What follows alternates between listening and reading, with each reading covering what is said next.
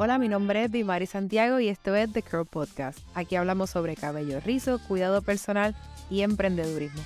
En este episodio vamos a estar hablando sobre los procesos de color y el cuidado.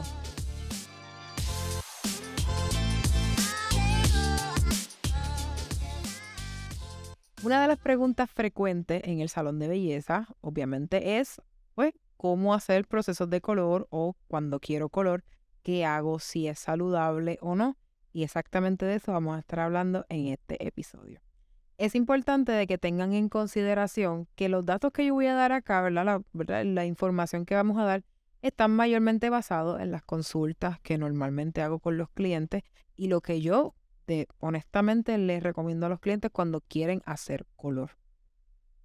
Es importante que cuando tú deseas hacer color, pienses en lo siguiente. Y literalmente es la misma forma en que yo llevo a los clientes cuando me hacen esa famosa pregunta de que, ay, me quiero hacer algo, pero no sé qué hacer, que me recomienda. Y es lo siguiente.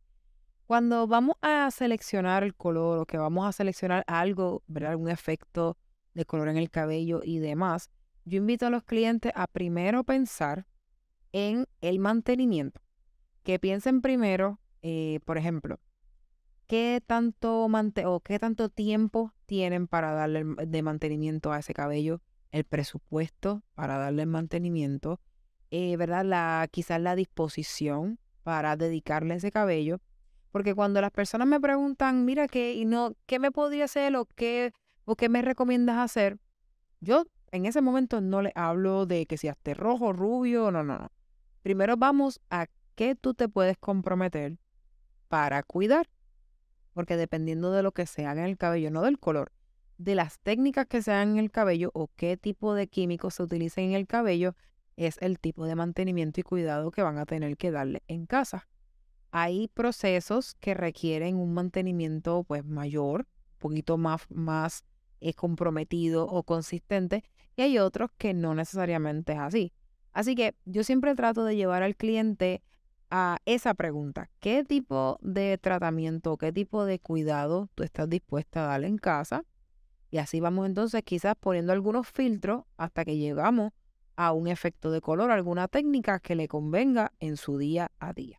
Eso es literalmente lo primero que yo le hago. Ahora bien, muchos de los clientes concuerdan en lo mismo, en que quizás no quieren estar gastando tanto tiempo en su cabello o tanto tiempo en el salón de belleza. Y entonces ahí entonces empiezan, empiezan a ver algunos filtros para seleccionar qué, técnicas de color vamos a usar o qué tipo de aclaración que mayormente es lo que se hace y los colores, etcétera. Ahora, otra cosita que yo les digo, una pregunta que les hago es, ¿cuánto tiempo tú estás dispuesta a pasar en el salón? Porque hay ciertos cambios de color que, por ejemplo, este, van a requerir un, retoque, ya sea semanal, digo semanal, no, perdón, que quizás mensual o cada dos meses o más o menos ese tiempo. Y también hay otros que tal vez su retoque va a ser, no sé, en ocho, diez meses, un año, o podrían hasta esperar a que el cabello crezca completo y corten el trabajo viejo y después hagan otra cosa. Así que esa es la otra pregunta qué tanto tiempo tú estás dispuesta a pasar en el salón, qué tanto retoque tú estás dispuesta a darle ese cabello. Entonces yo te pongo, por ejemplo, literalmente como se lo digo a los clientes, si tú eh, no tienes problema con estar mensual o cada dos meses en el salón, pues tú bien podrías hacer un cambio de color que, que ponga, ¿verdad? Que conlleve cambiar el, el color del cabello desde el crecimiento todo el crecimiento, toda la raíz, todo el cabello literalmente está cambiado. Todo el cabello está procesado. Entonces se sabe que cuando ese cabello empiece a crecer, pues obviamente va a haber una línea de marcación en el crecimiento y eso va a requerir retoque. Todo tipo de proceso que cambie el color desde el crecimiento va a requerir retoque en mínimo un mes, máximo tres meses. Si no, esa línea de marcación va a seguir bajando quizás mucho no les importa andar así y ok, no hay problema, pero la realidad es que como se va a ver mejor es, ¿verdad? Que le estén retocando. Por otro lado, que quizás esa es la opción más popular y la que muchas personas prefieren, eh, prefieren no tener que estar retocando lo que se hagan de color cada dos meses, un mes a tres meses como mucho, sino que prefieren hacerse algo que no conlleve ese compromiso. Y entonces ahí entramos en las técnicas que son los highlights, que son los balayage y que son ese tipo de técnicas que consideran el color natural del cabello y lo que hacen es como que adornar el cabello natural con otros colores y otras técnicas. Entonces, al tú considerar el color natural, la base natural, el, el proceso que utilice o la técnica que utilice, pues como está ese color ahí, no se va a ver esa, esa marcación del crecimiento. Todo eso va a ser lo que tal vez llamamos en inglés un easy grow, que eso es como que el cabello va creciendo y no se ve esa línea de marcación, por tanto lo puedes o retocar en varios meses o puede que lo dejes caer por completo y cortarlo más adelante y después hacer otra cosa. Así que una vez yo voy buscando esa información del cliente, cuán comprometido está con los retoques, cuán comprometido está con ese tipo de mantenimiento, entonces se le ofrecen otras opciones. Otra, ya cuando vamos a poner que la clienta me dijo, no, yo no quiero estar aquí tanto, tantas veces al mes y todo eso, quiero algo que conlleve menos mantenimiento en el salón. Pues ok, vámonos con los highlights o vámonos con el balayage y ese tipo de técnicas. Ahora, ahora sí vamos a hablar del color.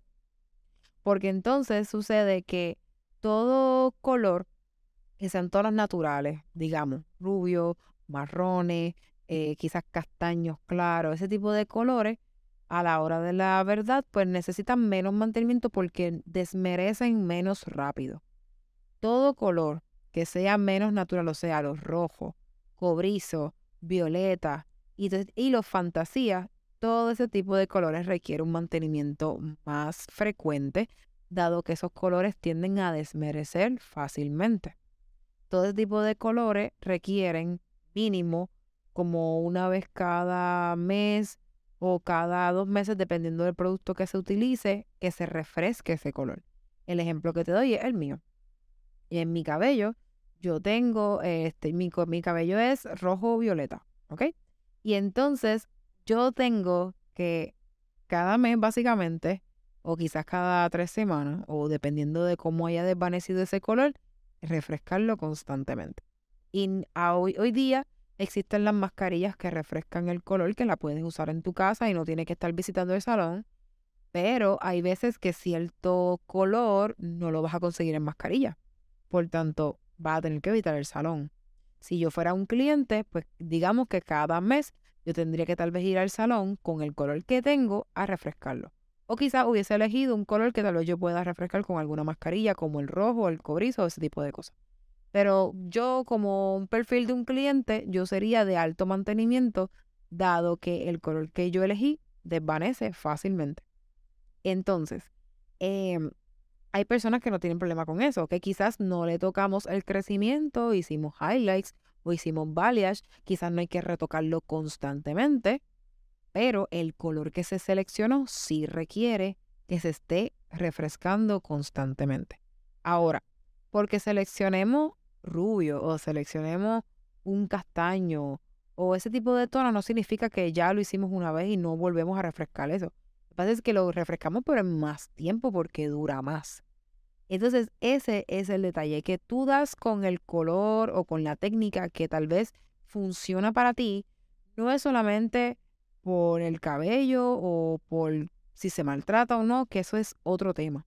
Es que tú estás dispuesto a a mantener en tu casa, ¿verdad? A darle mantenimiento a los productos que tú necesites.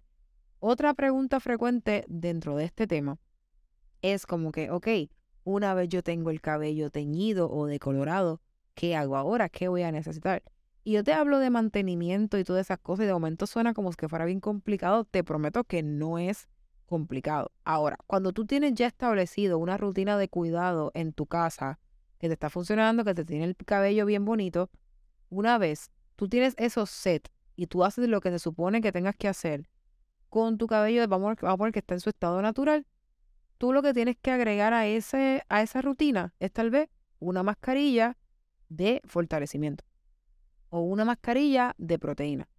vamos a poner que ya tú tienes toda esa rutina bien set, tú agregas ese producto y se acabó, sigue haciendo lo mismo. Algo que yo les recomiendo mucho a mis clientes cuando me dicen, ay, que yo me quiero hacer algo en el pelo, de color y no sé qué. Yo le digo, ok, antes de hablar del color, cuéntame cómo es tu rutina de cuidado en casa. Y ahí empiezan las preguntas. ¿Usas mascarilla? ¿Usas esto? ¿Te secas el cabello? qué es la que hay, qué estás haciendo. Ahí yo empiezo a hacer checkmark de lo que sí está cumpliendo y de lo que no. Cuando yo tengo en la silla un cliente que su rutina de cuidado en casa es pobre, yo le digo, no, ok, vamos a hacer una cosa. Vamos a arreglar esa rutina, vamos a mejorar ese cuidado en casa con tu cabello natural así como está. Vamos a preparar ese cabello y entonces cuando tengas esa rutina bien set y tú estás haciendo todo lo que requiere, entonces vamos a hablar de color. Porque ¿qué pasa? Yo podría literalmente a esa persona venderle un color y yo estoy segura eh, que tengo la capacidad de dejarle el pelo muy bonito, con un color muy bello. Y cuando salga de aquí va a salir con el cabello set pero yo le entregué a una persona un cabello procesado que no va a saber manejar en casa. Y la en cuatro meses cuando regrese, porque siguió haciendo lo mismo que hacía, en cuatro meses cuando regrese, ese cabello va a estar literalmente bien lacerado, va a estar fuera de condición y va a estar aún peor de como estaba antes de que, de que fuese procesado químicamente. Así que, por lo menos, la forma en que yo trabajo con mis clientes es esa. Mi propósito como estilista es cuidar el cabello de las personas y educar a las personas para que lo puedan continuar en casa. Porque de qué sirve que tú vengas, yo te deje el cabello súper set y bien chévere, pero cuando tú vayas en tu casa le des el verdadero maltrato de la vida. Eso no funciona, no vas a ver progreso nunca. El progreso de tu cabello va a estar en que yo haga mi trabajo como estilista, pero tú hagas tu trabajo como dueña de ese cabello y te orientamos, ponemos las herramientas que tú necesitas, los productos que necesitas, la orientación, todo, todo lo que tú necesitas lo ponemos en tu mano, pero conlleva ese compromiso en casa. Entonces, si un cabello natural en su estado completamente natural, o sea, su color y todo, pues tiene sus peculiaridades a la hora de cuidarlo, un cabello teñido, pues ya no te lo entregué en su estado natural.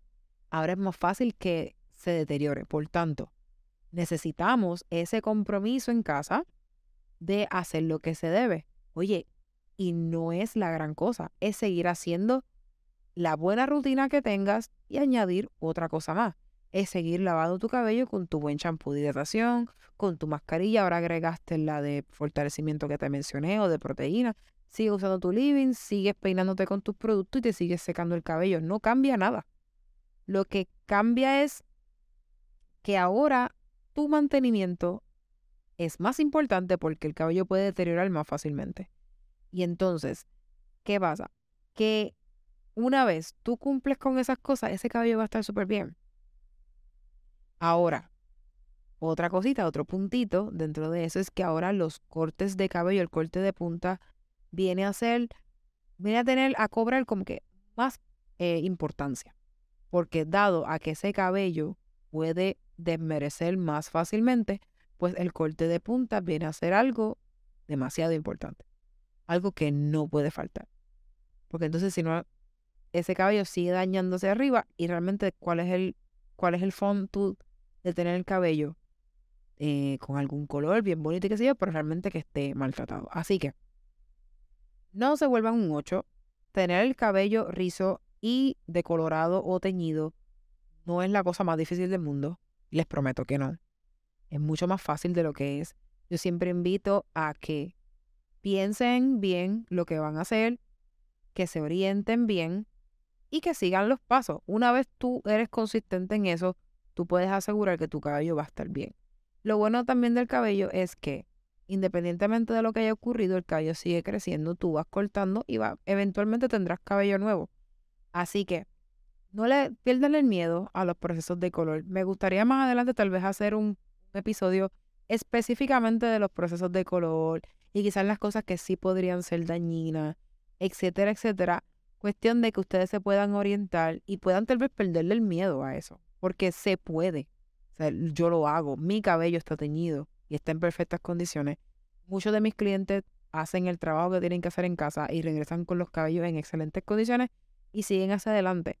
Así que cuando usted quiera pensar en color, hágalo, ok, fine, pero primero piensa en cuánto mantenimiento quiere darle o está dispuesto a darle. Luego piense en el tiempo que está dispuesto a emplear en eso y luego entonces explore colores posibles colores que le vayan a hacer lucir bien y que vayan tal vez con su color de piel o con su o lo, con la imagen que usted quiere proyectar y todo ese tipo de cosas. Así que espero que esta información te haya servido, que tal vez te dé un poquito más de luz, que te relaje un poco en cuanto al tema del color y que sepas que sí se puede. Bien hecho, se puede y siempre va a ser, va a estar bonito el cabello y en buenas condiciones. Nada, esto ha sido todo por hoy aquí en este episodio. Conéctate conmigo, mantente conectado, mantente pendiente a las cosas que vamos a estar haciendo y también a las redes sociales. Y esto fue todo aquí en The Curl Podcast.